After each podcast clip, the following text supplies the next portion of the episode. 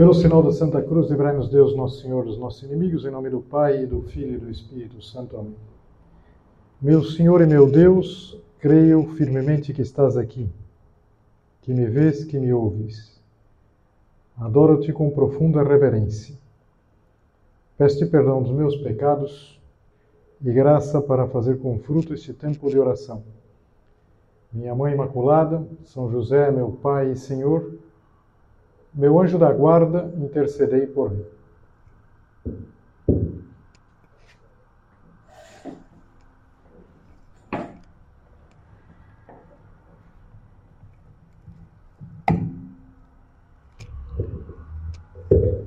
Numa meditação nesta época do ano, São José Maria dava uma sugestão importante para a nossa quaresma. Ele dizia assim: não podemos considerar esta quaresma como uma época a mais, como uma simples repetição cíclica do tempo litúrgico. Este momento é único e uma ajuda divina que temos que aproveitar. Jesus passa ao nosso lado e espera de nós, hoje, agora, uma grande mudança. Jesus passa. Interessante que esta meditação está num livro, numa coletânea que se chama É Cristo que Passa. Jesus passa. Nós devemos aproveitar, aproveitar esse momento, esses dias que nós estamos vivendo. Não é simplesmente uma repetição cíclica. A gente sabe, tem a quaresma, depois a Semana Santa, o tempo pascal, o tempo comum, o advento, o Natal e assim. Não, nós vamos considerar que é um tempo forte na vida cristã, na vida da igreja. E forte por quê? Porque o Senhor passa, passa perto, passa ao nosso lado e espera uma mudança, uma conversão. E eu que é com esse enfoque que nós poderíamos eh, meditar agora no Evangelho do próximo domingo. É o segundo domingo da quaresma. Fazer uma leitura serena e nos introduzirmos nessa cena da chamada transfiguração do Senhor. Entrarmos nessa cena, como também sugeriu o fundador do Opus Dei, como mais um personagem. Um personagem e alguém que capta, que percebe Jesus que passa. O que, que significa, o que significou a transfiguração? Transfiguração significa aparecer como outra figura. Jesus, nós sabemos, ele é perfeito Deus e perfeito homem. Há uma só pessoa. A pessoa é a segunda pessoa da Santíssima Trindade, o Filho. Mas há duas naturezas. Numa só pessoa, há duas naturezas. Uma natureza humana e uma natureza divina. Por isso nós podemos dizer que Jesus é perfeito Deus e perfeito homem. E por essa união, que na teologia se chama união hipostática. Hipóstase é a pessoa, ou seja, união de duas naturezas, humana e divina, na única pessoa do Verbo, na única pessoa do Filho. Era de esperar que houvesse alguma manifestação externa da divindade. E, no entanto, Cristo, ele se fez igual a nós em tudo, menos no pecado. E quando Cristo passava, as pessoas não percebiam nada de especial. Cristo não chamava a atenção. Não havia nele nada que brilhasse, que e no entanto na transfiguração foi diferente. Na transfiguração aparece a glória que é devida a essa união com a divindade. E os três apóstolos que vão presenciar a transfiguração de Jesus Cristo são Pedro, Tiago e João. É interessante porque são três que mais adiante, um pouco antes da paixão do Senhor, vão presenciar a agonia de Cristo, o sofrimento de Cristo diante da paixão. Mas deixa eu dar um passo para trás, talvez seja interessante agora nós lermos aqui com calma o que nós vamos ouvir na missa deste próximo domingo, no Evangelho de São Mateus. Naquele tempo, Jesus tomou consigo Pedro, Tiago e João, seu irmão. Tiago e João eram os irmãos. e os levou a um lugar à parte, sobre uma alta montanha. Se a gente voltasse um pouco no Evangelho, isso está no capítulo 17, se a gente voltasse um pouco no capítulo 16, nós veríamos como, leríamos, como os apóstolos tinham ficado muito abalados quando Jesus falou da sua paixão. O pensamento dos sofrimentos que Jesus ia enfrentar deixou-os cheios de tristeza. Então Jesus decidiu antecipar por um momento a sua glória, algo para confortar, para fortalecer. A gente poderia dizer: esses três tiveram uma experiência de céu na terra. E quando a gente pensa nisso, imediatamente vem uma certa, uma certa, não digo inveja, mas uma certa vontade. Como seria bom que eu, que eu visse as coisas claras? Quem não pensou isso já alguma vez? Mas se eu visse as coisas claras, se ficasse absolutamente eh, patente que vale a pena me sacrificar, que vale a pena. Se eu visse que é o único caminho para minha felicidade, se eu experimentasse um pouquinho do céu, seria mais fácil não me desviar do caminho. A coisa não é assim tão simples. Por um lado, se nós víssemos tudo absolutamente claro, a nossa liberdade já não tinha nenhum papel. Mas depois, porque o nosso caminho é ordinário, nós temos que caminhar por esses caminhos, que aliás foram os caminhos que Jesus Cristo é, trilhou. Nosso Senhor Jesus Cristo é, não aparecia normalmente com seu brilho, com a glória, devido à, divindade. Mas a gente gostaria, exatamente como nós gostaríamos, talvez seja um motivo mais para nós entrarmos nessa cena como mais um personagem. Gente pode pedir assim, Senhor, faz que eu entenda, faz que eu entenda o prêmio que me espera se eu for fiel. Eu li aqui com vocês que Jesus levou-os a uma alta montanha. Talvez a primeira coisa que chame a atenção é que não é próprio lá da Terra Santa altas montanhas. Lá não há altas montanhas. Mas tudo é relativo. Uma alta montanha dentro daquelas montanhas de lá. E segundo uma tradição muito antiga, esse monte é o Monte Tabor. E a subida do Monte Tabor demorava alguma coisa como uma hora. Ou seja, não era especialmente difícil. Mas, seja lá como for, exigia uma, um esforço. Na mensagem que o Papa Francisco eh, dirigiu para toda a igreja nesse tempo da quaresma, ele comentava essa cena e falava exatamente dessa subida.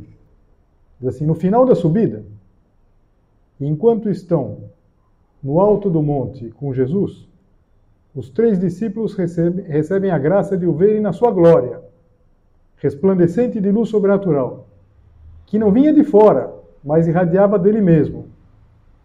A beleza divina desta visão mostrou-se incomparavelmente superior a qualquer cansaço que os discípulos pudessem ter sentido quando subiu o Tabor mas foi preciso subir. Isso é próprio da, da nossa vida cristã. Quando o Dom Álvaro, bem-aventurado Álvaro, esteve na Terra Santa, e ele esteve lá no Monte Sabor, Tabor, ele comentou exatamente isso, que para ter a experiência é, que eles tiveram, foi necessário subir.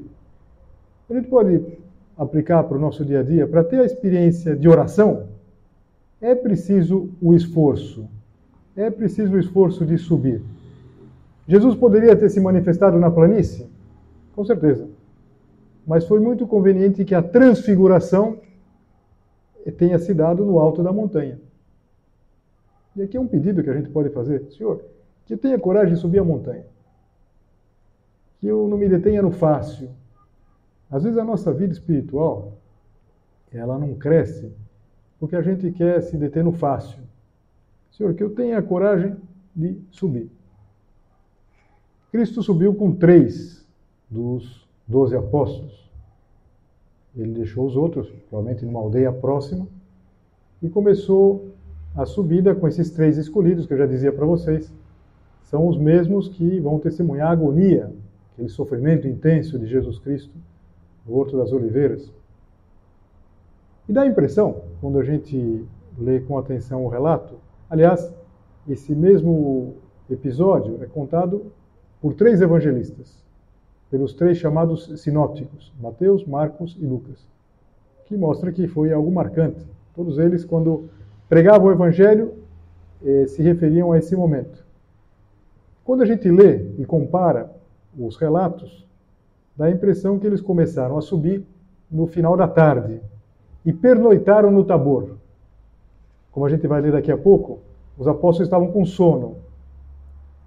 O fato é que quando Jesus Cristo, quando os três, os, os quatro melhor, chegaram ao topo, Jesus se recolheu em oração e os três apóstolos adormeceram. E de repente, essa é a transfiguração, eles foram despertados por uma grande luz, uma estranha luz. Uma luz que não vinha do sol, porque já tinha declinado o dia, mas que vinha é, do lugar onde estava Jesus. E mais ainda, é, do próprio corpo de Cristo, que estava transformado, que estava transfigurado e aparecia radiante, de luz e de beleza. É o que diz o, o, o apóstolo São Mateus. Jesus Cristo subiu e foi transfigurado diante deles. O seu rosto brilhou como o sol, e as suas roupas ficaram brancas como a luz. Nisto apareceram-lhe Moisés e Elias conversando com Jesus. A gente sabe que dizer Moisés e Elias, em Moisés e Elias, está, por assim dizer, é, representada toda a tradição, a lei de Moisés e o grande profeta Elias, como se fosse o primeiro dos profetas. E no meio está Jesus. Em Jesus, tanto as antigas profecias como a lei, a lei dos judeus, se reúnem e têm a plena realização. É um momento importante do ponto de vista da história da salvação. A gente pode se perguntar como os apóstolos reconheceram os dois personagens, que evidentemente eram personagens que já não viviam. Moisés e Elias já tinham morrido. E naquela época não havia fotografia, uma fotografia de Moisés. Aliás, o povo judeu nem mesmo representava a figura humana. Então, como eles reconheceram que era Moisés e Elias? Muito provavelmente pela conversa. É, porque é, o fato é que eles falavam da, da passagem de Cristo, falavam da cruz, falavam de tudo aquilo que viria. Pode ser que eles tenham recebido uma graça especial para reconhecer, ou também é possível que Jesus Cristo tenha contado para eles mais tarde de quem eram os dois que estavam com ele. Mas dá a impressão que eles rapidamente captaram, até por um comentário que nós vamos ler daqui a pouco de, de São Pedro. O fato é que São Lucas, quando conta isso, ele diz que falavam sobre a sua morte e o que aconteceria em Jerusalém. A, a transfiguração, de certa maneira, é uma preparação para a paixão, que já tinha sido anunciada, profetizada no Antigo Testamento. Os apóstolos só ouviam, até que Pedro, sempre mais impetuoso, talvez até um pouco amedrontado, porque há pessoas que, quando ficam amedrontadas, se retraem. A maior parte de nós acontece isso. Mas tem pessoas que, quando ficam amedrontadas, são lançadas. São Pedro é lançado. E diz assim: Senhor, é bom ficarmos aqui. Se queres, vou fazer aqui três tendas: uma para ti, outra para Moisés e outra para Elias. E dá a entender? Nós três aqui, é, João, Tiago e eu, nós nos viramos. Fazer três tendas. Claro que não seriam casas, seriam uns abrigos precários lá, feitos com, com galhos de árvores, arbustos mas é, o fato é que São Pedro ele quer, de alguma maneira, é, fazer com que permaneça aquele momento, aquela experiência. E essa ejaculatória também é uma ejaculatória boa de a gente repetir tantas vezes na nossa vida, como até uma forma de agradecer a Deus tudo aquilo que a gente recebe. Senhor, é bom estarmos aqui. É bom ficarmos aqui. Estou feliz de estar aqui onde o Senhor me pede que esteja, estar aqui onde eu estou nesse momento. fato que eh, Pedro não sabia aquilo que estava falando no Evangelho de Marcos, o segundo Evangelho, que muitas vezes tem como fonte principal o relato de Pedro, ele diz: Pedro não sabia o que estava dizendo, quase como que confirmando isso que eu dizia, que Pedro estava um pouco atônito. Ele queria prolongar aquela experiência de céu. Mas São Mateus diz assim: Pedro ainda estava falando uma nuvem, quando uma nuvem luminosa os cobriu com a sua sombra. Tente imaginando toda a cena. A ascensão, Cristo que brilha, aparece Moisés e Elias, a intervenção de Pedro, e agora, de repente, uma nuvem luminosa os cobriu com a sua sombra. E da nuvem, uma luz dizia: Este é o meu filho amado, no qual eu pus todo o meu agrado, escutai-o. Quando muitos anos mais tarde, São Pedro escrever uma das suas epístolas, ele vai escrever duas, ele vai recordar comovido os acontecimentos de cada dia, daquele dia. Aquele dia em que essa voz dizia que vinha do céu e nós ouvíamos quando estávamos com ele no Monte Santo. É uma coisa que ele não, não se, se esquecia. Mas o fato é que naquele dia, aquele fim de dia, quando ouviram isso, os discípulos ficaram muito assustados e caíram com o rosto em terra. A pessoa que está como que é, no chão, assim, olhando para o chão com medo do que pode acontecer. Ficaram atordoados. Era o medo do homem que entra em contato de alguma, de alguma forma com o sobrenatural. Eles nunca esqueceriam aquela voz. Aquela voz do Pai. E Jesus se aproximou, tocou neles e disse: Levantai-vos e não tenhais medo. Os discípulos ergueram os olhos e não viram mais ninguém, a não ser somente Jesus. Agora só Jesus. Jesus de sempre. O Jesus que estavam acostumados a ver. Jesus que não diz o Evangelho, eu imagino, nesse momento sorria para eles, de uma maneira amistosa. E a gente pode imaginá-los descendo felizes no dia seguinte, é, um pouco atordoados, pensando, mas que dia que nós vivemos, que experiência que nós tivemos. São Pedro ainda lembrava, que bom estarmos aqui, que bom termos estado lá, e quando desceu a montanha, Jesus ordenou-lhes: Não conteis a ninguém esta visão, até que o filho do homem tenha ressuscitado dos mortos. Isso aqui me faz pensar no seguinte: que isso deixou-os muito intrigados. Até a ressurreição. O que seria exatamente a ressurreição? Eles entendiam e não entendiam. E quando conversavam entre eles, lembravam daqueles momentos, mas não podiam falar com mais ninguém. Só entre os três. Fácil de imaginar que quando eles chegaram, os outros discípulos perguntaram: o que, aconteceu? Eu falei, nada, nada, nada. Como nada? Dá para ver na cara de vocês que alguma coisa aconteceu? E eles só disseram depois.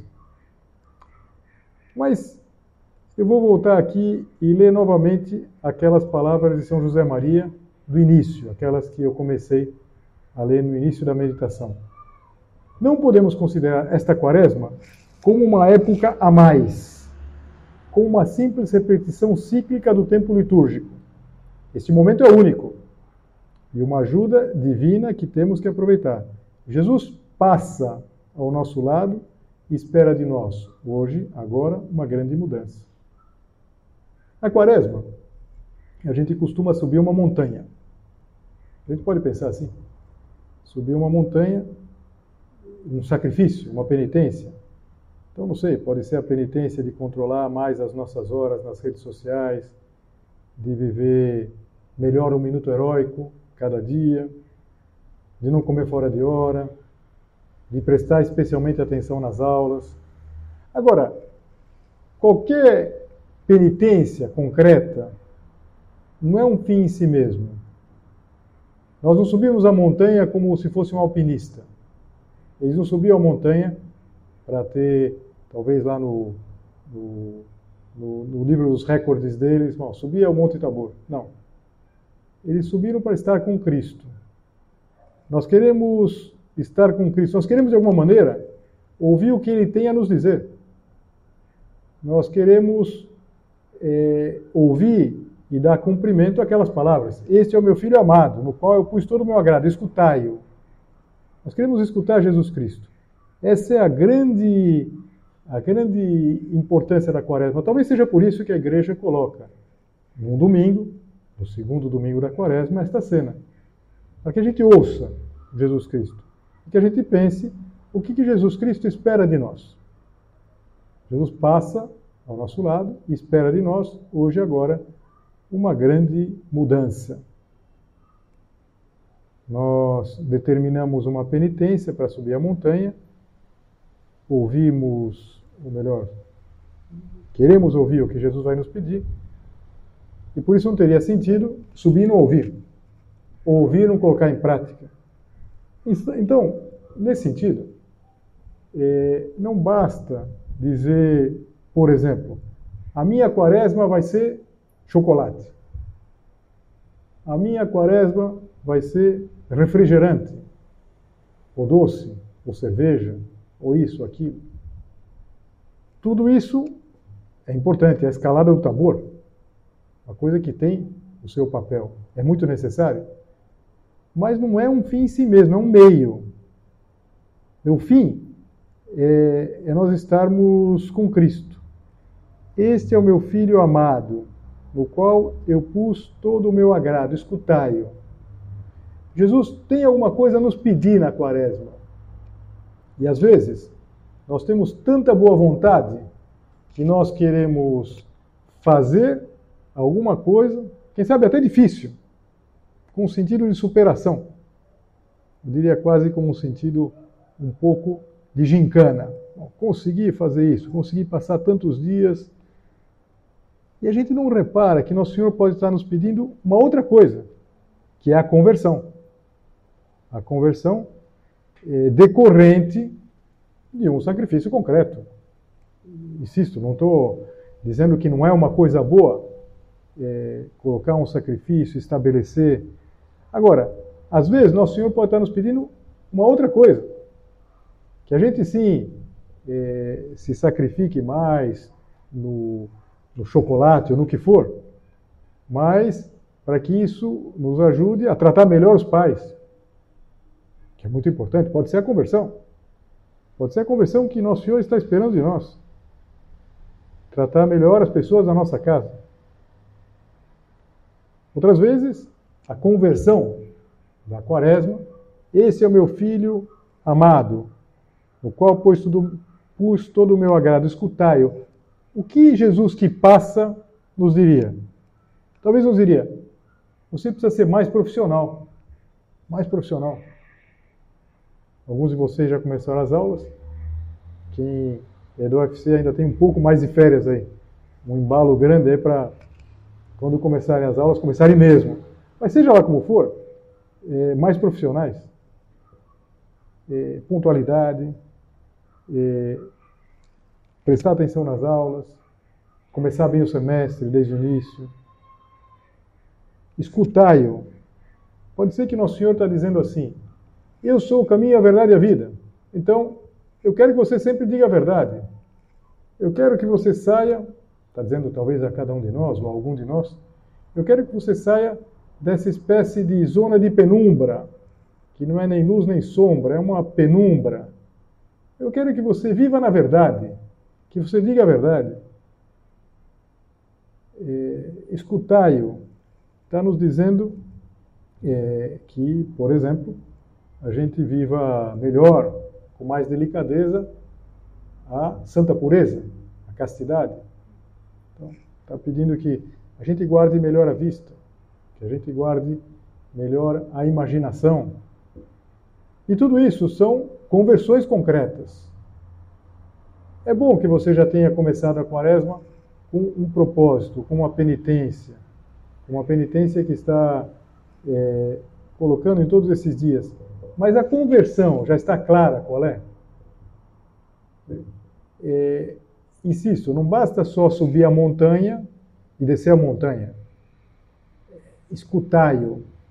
Naquele momento, a experiência que tem de Cristo que passa faz com que eles queiram mudar. E por que, que eles mudam?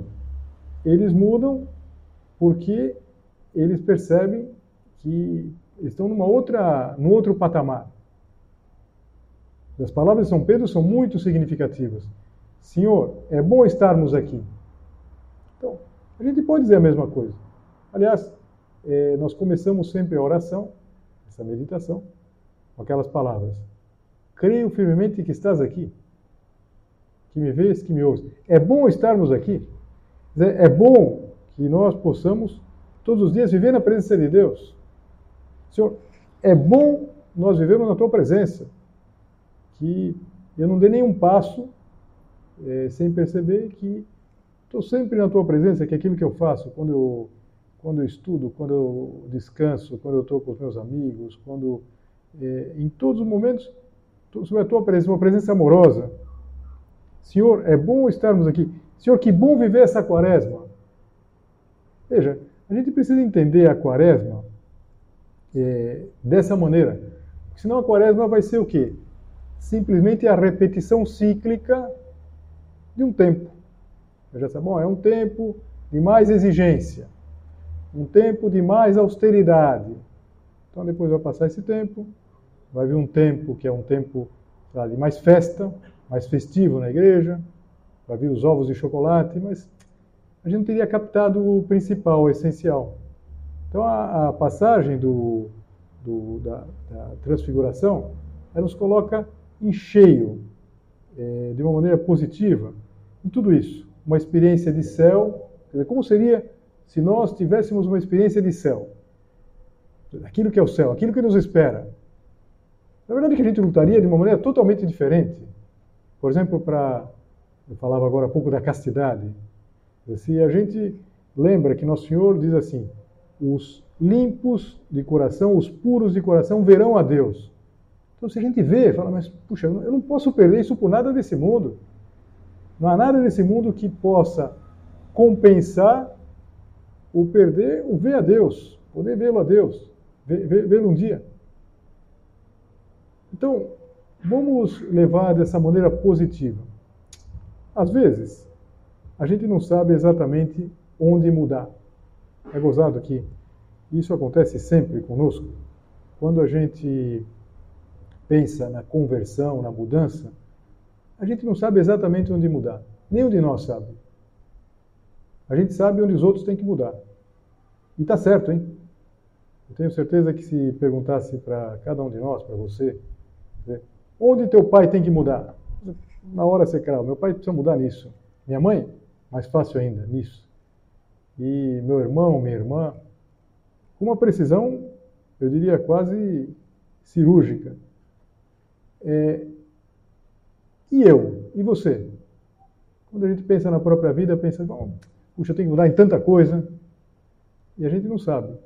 Então, por isso, às vezes as pessoas que mais podem nos ajudar nessa, nessa busca são as pessoas da nossa casa, pessoas com quem a gente convive. E mais ainda, se a gente convive, se você vive com seus pais e com a sua mãe, a sua mãe sabe exatamente onde você tem que mudar. Então, se perguntasse, não, não sugiro que você diga isso voltando à meditação, mãe, onde a senhora acha que eu tenho que mudar?